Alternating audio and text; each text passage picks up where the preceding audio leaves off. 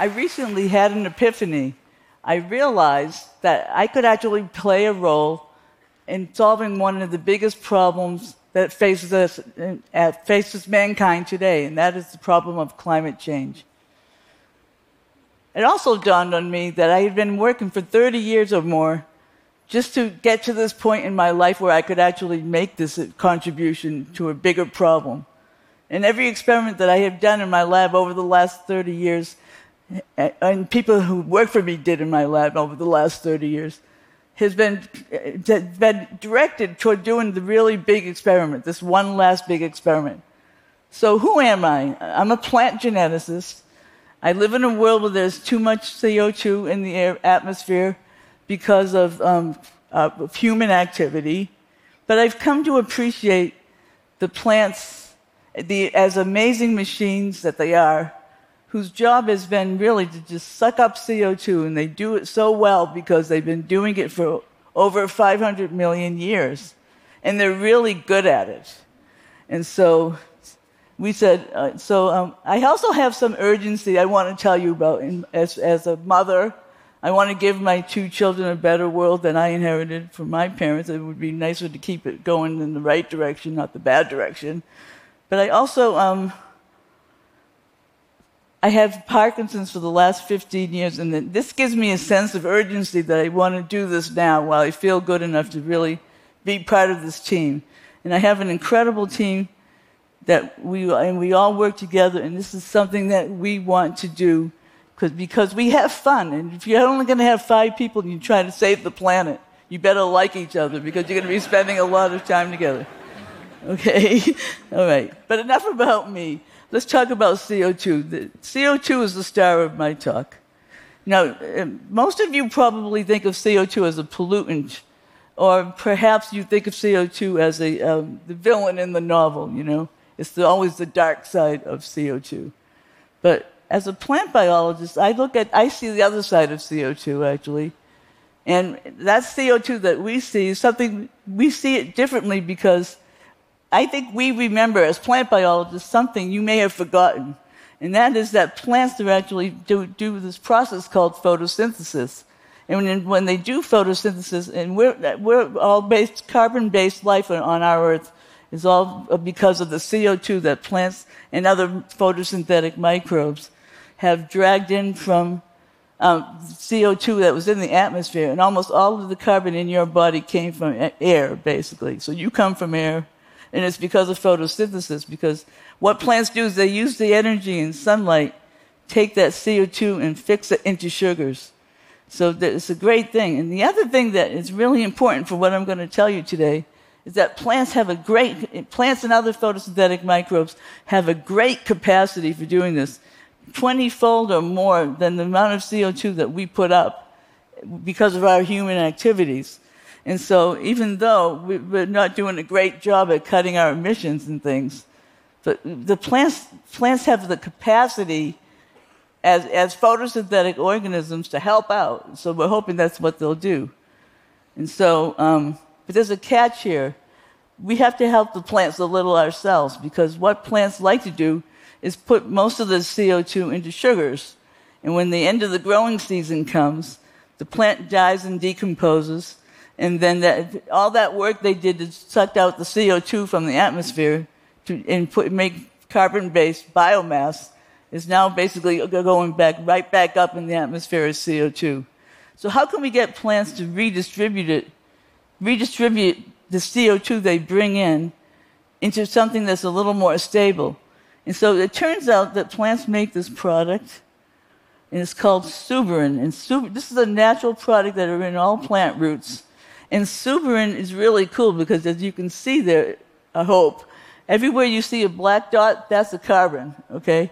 And there's hundreds of them in this molecule. And where you see those few red dots, those are oxygens, and oxygen is what microbes like to find so they can decompose a plant.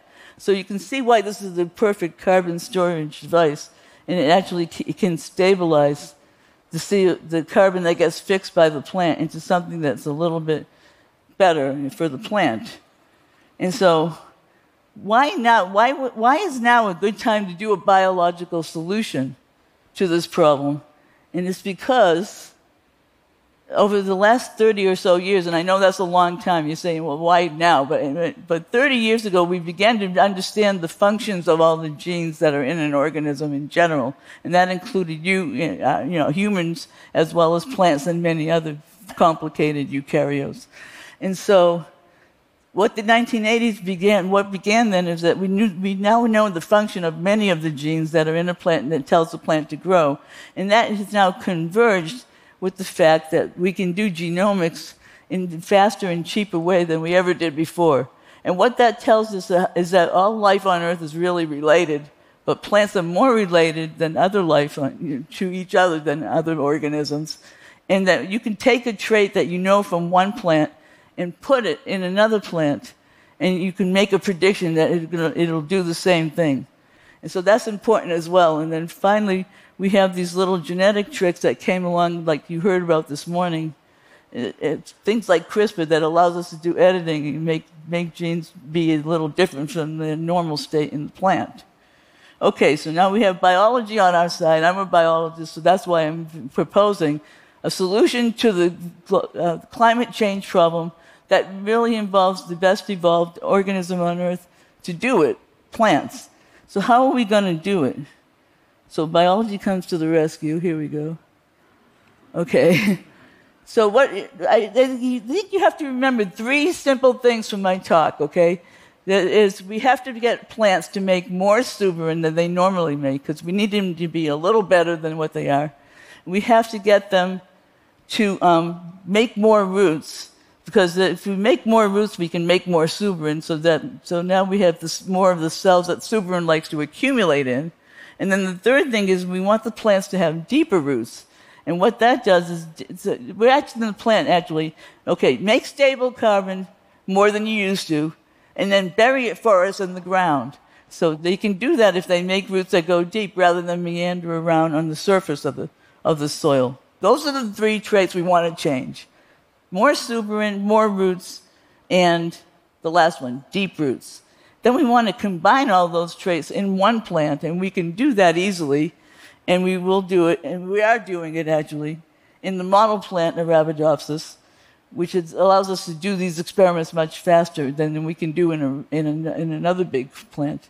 And when we find that we have plants that we, the traits all add up and we can get more of them, more suberin in those plants, we're going to move it all, we can and we will, uh, it's beginning to do this, move it to crop plants.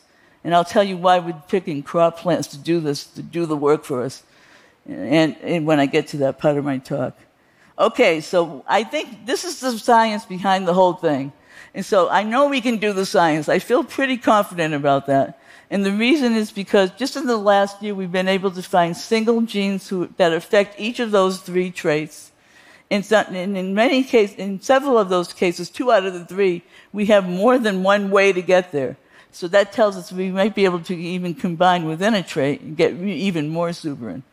And so this shows one result where we have a plant here on the right that's making more than double the amount of root than the plant on the left. And that's just because of the way we express one gene that's normally in the plant in a slightly different way than we did than plant usually does on its own. All right, so that's just one example I wanted to show you. And now I want to tell you that, you know, we still have a lot of challenges actually when we get to this problem because it takes a. Um, so we have to get the farmers to actually buy the seeds, or, or, at least the seed company to buy seeds that farmers are going to want to have. And so we, when we do the experiments, we can't actually um, take a loss in yield because we, while we've been doing these experiments, say beginning about 10 years from now, the Earth's population will be even more than it is right now, and it's rapidly growing still. So by the end of the century, we have 11 billion people. We have wasted ecosystems that aren't really going to be able to handle all the load that they have to take from agriculture. And then we also have um, this competition for land. And so we, we, we figure to do this carbon sequestration experiment actually requires a fair amount of, um, of land, so we can't take it away from food because we have to feed the people that are also going to be on the earth until we get past this big crisis of And the, and the climate change is actually causing loss of yield all over the earth. So why would farmers want to buy seeds that also, if it's going to impact yield? So we're not going to let it impact yield. We're going to always have checks and balances that says you go or no go in that experiment. And then the second thing is, is when a plant actually makes more carbon and buries it in the soil like that, almost all the soils on Earth are actually depleted of carbon because of the load from agriculture, trying to feed 10 billion, uh, 8 billion people, which is what lives on the Earth right now. And so that is also a problem as well. And so, but we, so we put, so plants are making more carbon, those soils become enriched in carbon, and carbon-enriched soils actually hold nitrogen, and they hold sulfur, and they hold phosphate, all the minerals that are required for plants to grow and have a good yield. And they also retain water in the soil as well. So the super will break up into little particles and give the whole soil another, a new texture. And as we show that we can get more carbon in that soil, the soil will get darker.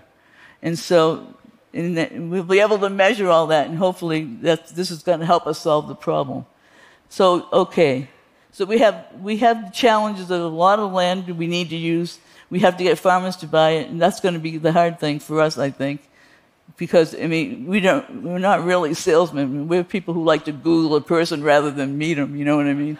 And so that's what scientists are mostly like, okay? And so, so, but we know now that, you know, no one can really deny it. I think the climate is changing. Everyone knows that. And it's here and it's bad and it's serious and we need to do something about it. But I feel pretty optimistic that we can do this. So I'm here today as a character witness for plants. And I want to tell you that plants are going to do it for us. All we have to do is give them a little help and they will go and get a gold medal for humanity. Thank you very much.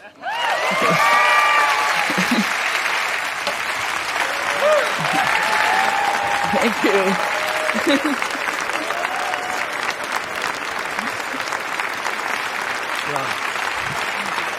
I finally got it out. I was going to ask you, I mean, wow. Joanne, you're so extraordinary. So let me, just to be sure we heard this right, you believe that within the next 10 years, you may be able to offer the world